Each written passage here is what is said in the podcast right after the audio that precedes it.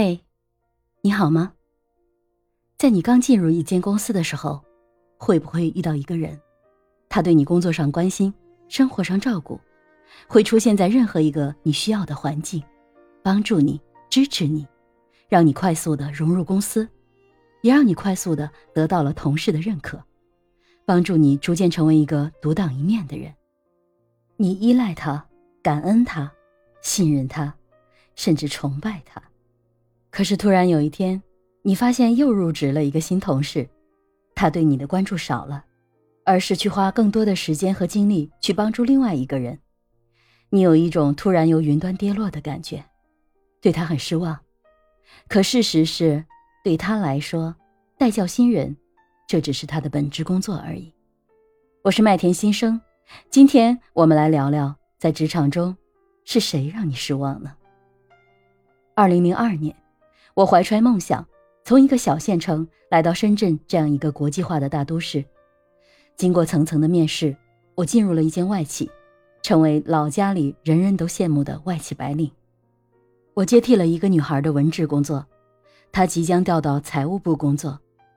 她叫阿云，负责全国四十多间门店的员工考勤、薪资核算和奖金等等。每天，他都非常耐心地指导我如何落实好每一步的工作细节。经常是他先讲一遍，我再演练一遍；他检查一遍，我再正式做一遍，然后指出我理解中的任何一个偏差。正是他的这份用心和负责，对我未来独立工作的帮助非常大。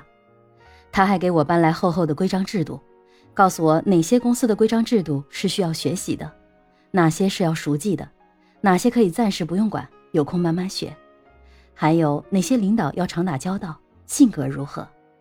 他也带我认识那些需要交接工作的同事们，陪着我一起午餐的时候，他还告诉我公司附近哪儿有东西又便宜又好吃，哪间店的便当在两点钟还是热的，员工的内购会是什么时间，谁有某某品牌的内购资源等等。我感觉他成为我来到深圳的第一个好朋友。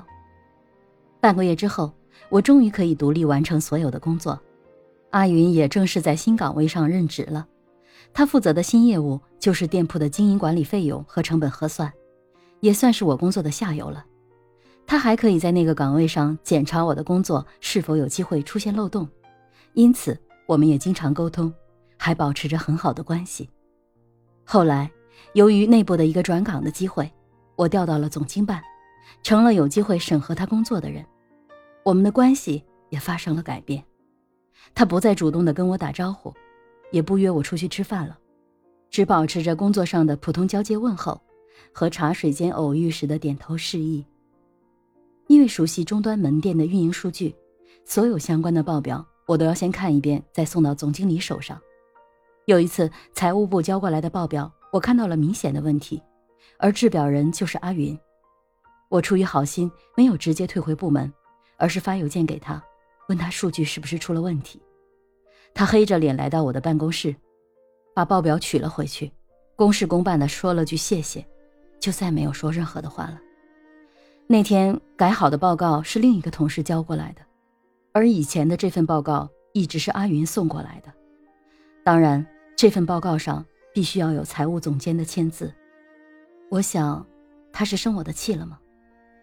我约他一起午饭，他总是说有约了，带饭了，加班忙，在座位上吃一口算了。他一次次的拒绝了我的午餐邀约，我们渐行渐远。办公室的老同事说：“你们算不错的了，没有反目成仇。”我一愣，原来在内部转岗的时候，他也申请了这个职位，而最终我是那个被选中的人。那个时候，我突然有点心疼。我的第一个朋友，原来是这样失去的吗？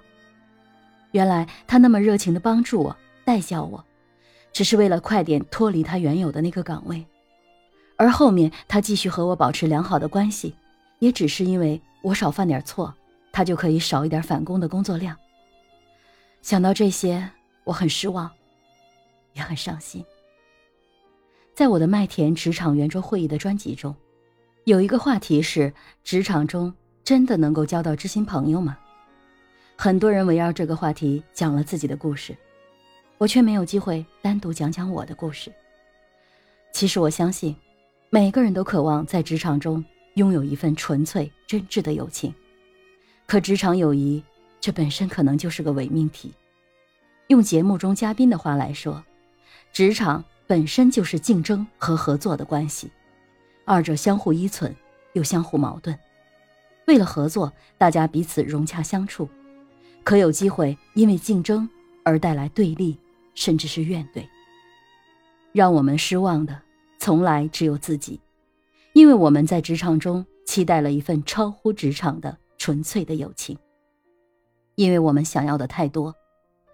举个例子，如果你对同事的关系只期待在工作上融洽配合、主动协作，或是只期待同事之间能够不互相推诿、不甩锅撂挑子、不在关键的时刻背后插一刀，那么你们的关系只要满足以上条件，所有超过这个条件基本线的行为都会令你感到惊喜，甚至是你会因为他体谅你生活上的难处而主动帮你承担。本是应该你自己做的工作时，感到特别的开心，甚至是惊喜。换一个角度来说，如果因为你们过去的关系比较好，你因此对他有更高的期待，在你遇到困难的时候，你理所当然的认为他就应该帮你，可是他没有帮你的时候，可能你会失望，甚至是难过和质疑你们之间的感情。其实换个角度去想，有没有机会？你想要的太多呢，除了工作上的配合之外，你真的想要在职场中找到一份纯粹的友谊吗？我想我和阿云的故事就是这样。可能我比较期待纯粹的友情，但是可能对于他来说，只是一份同事之间的配合而已。当我们降低自己的期望的时候，就不会有失望；当我们调高自己期待的时候，其实。也是对他人的一种要求，而这种要求，在职场中，是不是合理的呢？这可能有点冷血，但是不期待自己不该期待的东西，这本就是职场生存法则之一。因为有希望，才有失望。